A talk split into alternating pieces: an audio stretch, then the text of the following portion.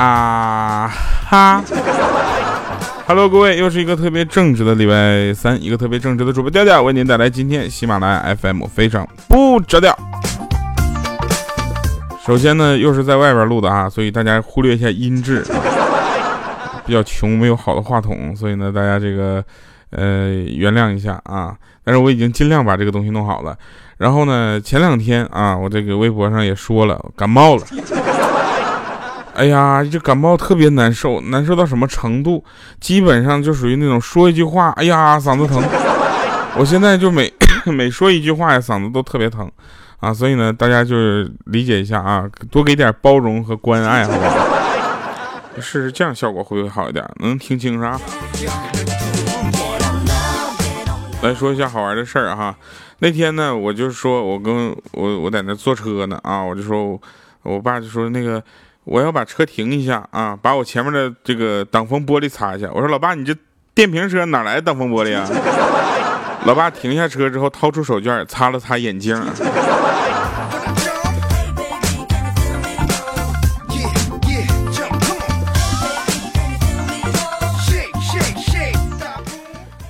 过年了嘛，对不对？回家了啊，然后老爸给我一百块钱压岁钱，这时候我就说，我都长大了，不要压岁钱。出去之后跟我小伙伴玩啊，我有一个朋友，他说我也是这么跟我爸说的。我爸跟我说，给小孩那叫压岁钱，给你这种那叫单身狗未忘金。未忘金。要上班了嘛，对不对？那个今天临行前呢，我妈就语重心长跟我说：“你看你啊，在外边漂泊了这么长时间了，还是没车没房没存款的，你不如就跟你爸在家养猪吧。”当时想了想，刚要答应，我爸就跟我妈说：“你还是让他赶紧出去吧，我可不想再多养一头猪了。”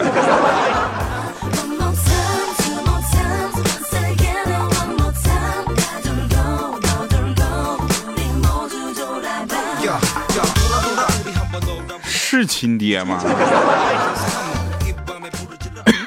所以今天想跟大家聊的呢，就是跟这个道歉也有关系。我跟你们说啊，男生跟女生在一块儿在一起，经常会出现一个情况呢，就是男生要向女生道歉。这种道歉通常是不分场合、不分时间的，你知道吧？然后这个道歉就突如其来的。所以呢，大家一定要听清楚了，这个道歉怎么去道啊？这个一定是有学问的。如果直男们你们记住了，呢如果你现在还搞不清楚你女朋友为什么生气，那么一会儿呢，你女朋友就会因为你刚刚不知道她为什么生气而再次生气。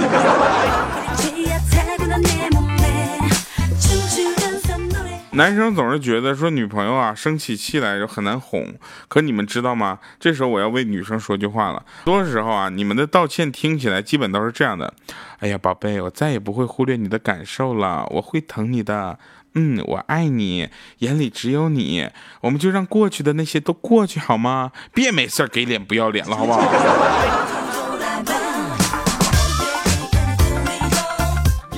正确的道歉一定要摆好三个姿势啊！其实一个是态度，你知道吗？态度很重要。这件事情呢，在我跟吊嫂身上已经验证无数次了。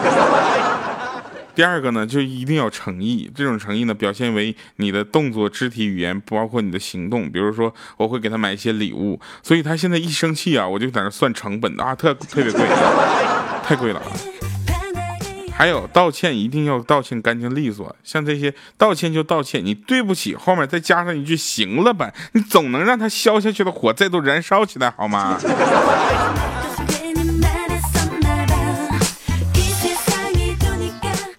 道歉一定要诚恳啊，比如说对不起，亲爱的，我错了就可以了。你看对不起，行了吧？这嗓子疼啊，是说话都有点打瓢了，你知道吗？有点瓢了。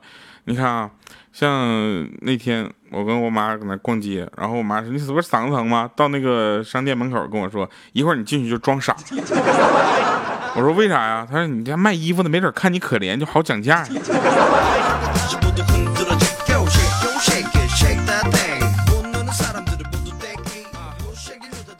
所以这个恋爱是门学问，对不对？如果再有人说这世界上没有比恋爱更爱情更复杂的东西了，那我就拿一本数学书摔他脸上。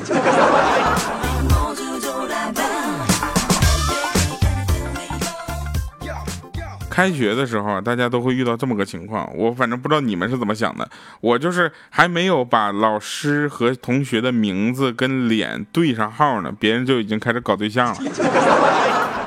这下手是快啊！我还不知道谁是谁呢，就听说谁跟谁已经在一起了。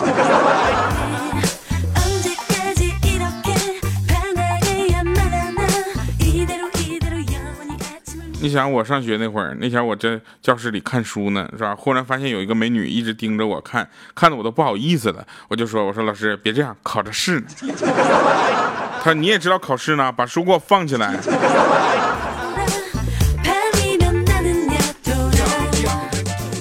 有首歌不知道你们听过没？啊，这么唱的，说。在那山的那边，海的那边，有一群蓝学霸，他们自称没复习，他们还说闷闷瓜，可那成绩一发，每科都是九十六七八。虽然你可不要信他们的话。哦，可恶的蓝学霸，哦，欠揍的蓝学霸。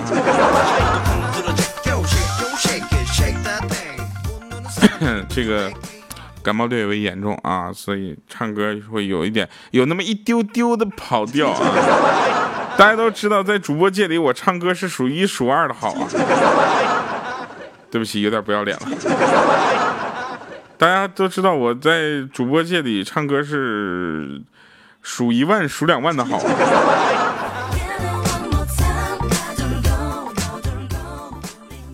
所以呢，这个唱歌这件事情呢，已经无法表达我对大家的热爱了啊！这个时候我就一定要用另一种方式，比如说做一个诗：我很喜欢你，像你妈打你没有道理，像放出的屁身不由己。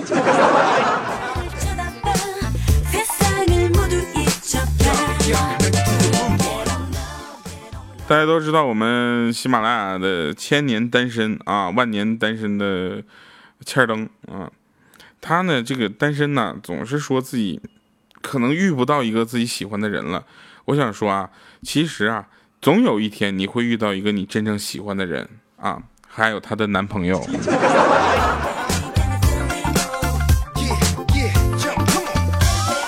不知道大家前两天过节过得怎么样啊？反正我过节过得挺忐忑的。为什么呢？因为我前女友好几个给我发拜年短信啊。然后被吊嫂发现了，你知道吧？他对我这个现象呢，他是这么说：说理解归理解，但醋我还是要吃的。这不赶忙的吗？马上又情人节了吗？赶紧给他买点礼物呢。情人节小礼物，把那个心头的小火苗噗噗噗浇灭它。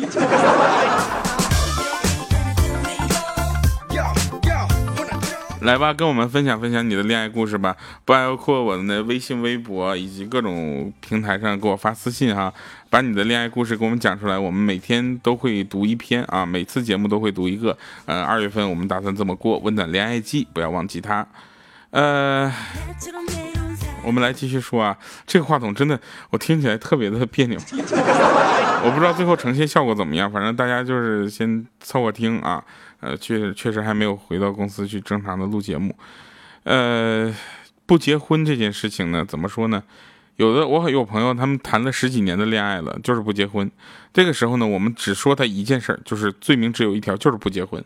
他后来有一天他结婚了，结婚之后他的罪名那可就日新月异了，一天一个，然后不回短信，不接电话，回短信慢。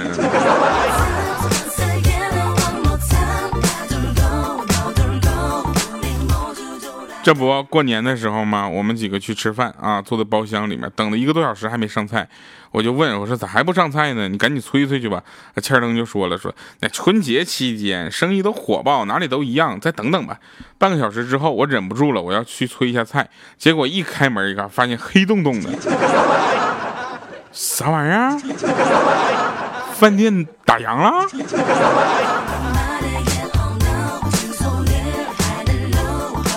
有人会说这个词儿叫打样了，是吧？今天早上米姐推门就进来了，说挺好啊！我说你好好说话。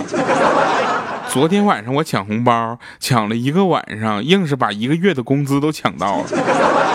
我们都纷纷表示羡慕。突然有一个声音低沉的说：“那你工资挺低的呀。”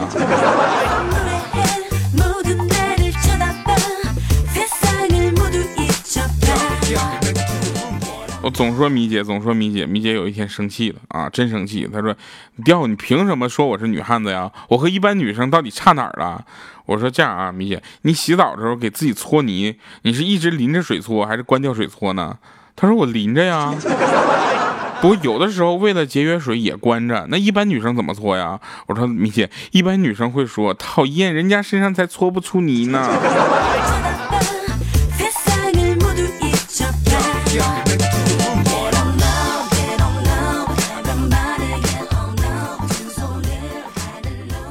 昨天晚上洗脚洗到一半啊，水凉了，自己添热水的时候忘了脚盆里面还有自己的脚，那热水往下浇的时候一下就淋脚面上了，当时那杀猪般的嚎叫啊！第二天早上起来，我妈还说邻居在问呢，爹，昨天晚上在你家杀猪了？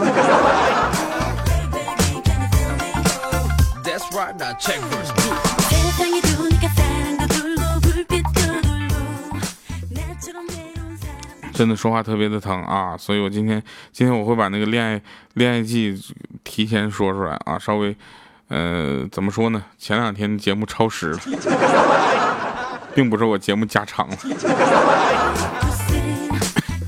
来吧，我们先看一下上期节目的这个留言啊，大家这个留言还是要多积极一些，因为我这个留言太少了。嗯，你们能不能就是，如果实在没留言的话，没有什么好留的话，能不能把一遍留言多发几遍呢？我都给你们想解决方案了哈。来，我们看一下啊，这个大家的留言的内容啊。一位叫，呃，对不起，这个名字应该叫李叶华，不 是李叶林，对不对啊？应该是。他说：“昨天晚上的做梦，梦到被一群人打了，然后就吓醒了。醒了之后又继续睡，结果又梦到那些人对我说：‘哟呵，你还敢回来呀？’”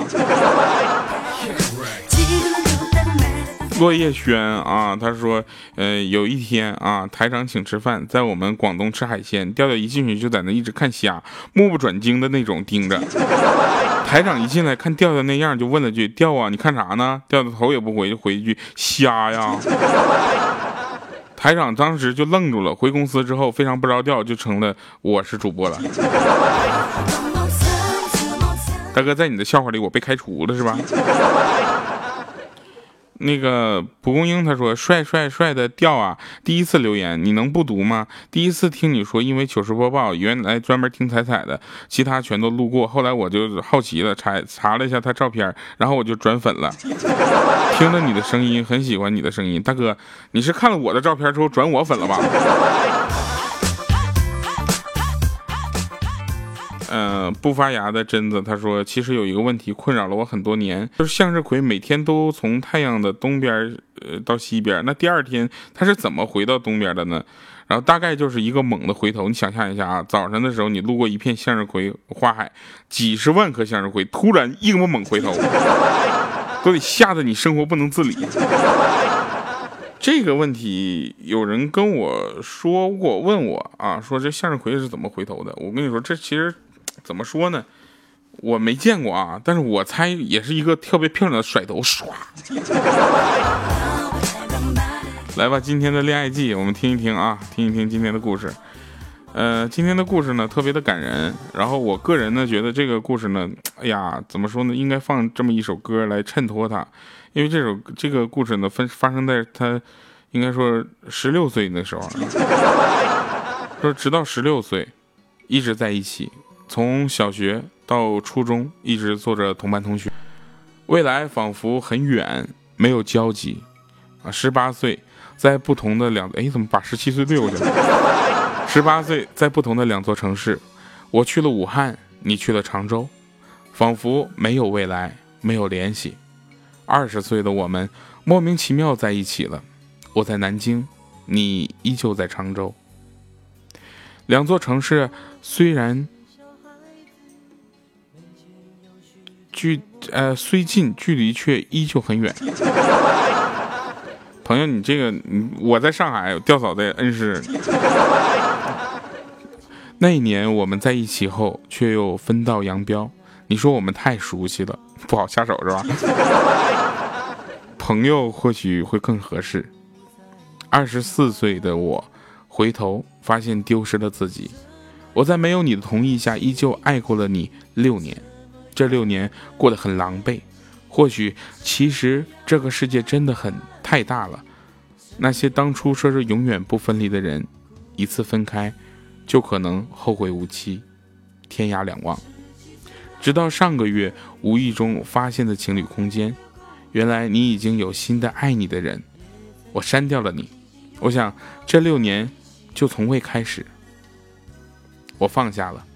好久不见，钱多多。嗯，我想说这位朋友的心态还是不错的。呃，六年时间真的不短，但是呢，能放下，恭喜你。希望能够尽快的投入到你的新的恋情当中。呃，也不要介意我对这段话当中的某些句子的调侃，是因为我希望你能保持乐观的心态去面对你未来的生活，因为你未来的生活依然会有调调陪你在一起。感谢各位朋友们收听，这是我们今天的恋爱季，也希望大家能够把你的恋爱故事分享给我们，我们会把这样的故事分享给更多的人，让大家一起去分享那份快乐，我们一起去面对悲伤，去承担悲伤，这样。也许我们的青春或者我们的感情，才会在我们的心里再有一个不一样的位置吧。好了，我是调调，我们下期节目再见。嗓子特别疼，也希望大家能够包容我这一期的节目。感谢大家能够继续支持我，也希望大家能够继续打赏、点赞、留言，因为你们的留言对我来说异常重要。当我还是小孩子。门前有许多的茉莉花，散发着淡淡的清香。当我渐渐的长大，门前的那些茉莉花已经慢慢的枯萎，不再萌芽。什么样的心情？什么样的年纪，什么样的话语，什么样的哭泣？十七岁那年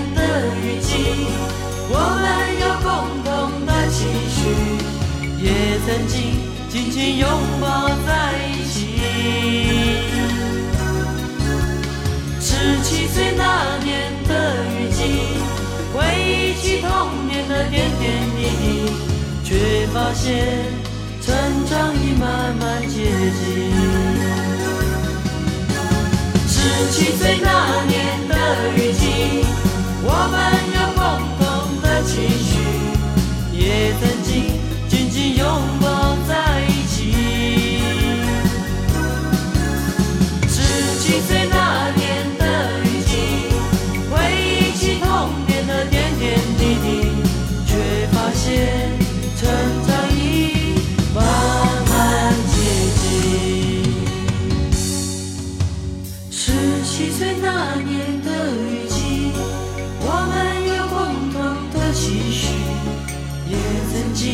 紧紧拥抱在一起。十七岁那年的雨季，回忆起童年的点点滴滴，却发现成长已。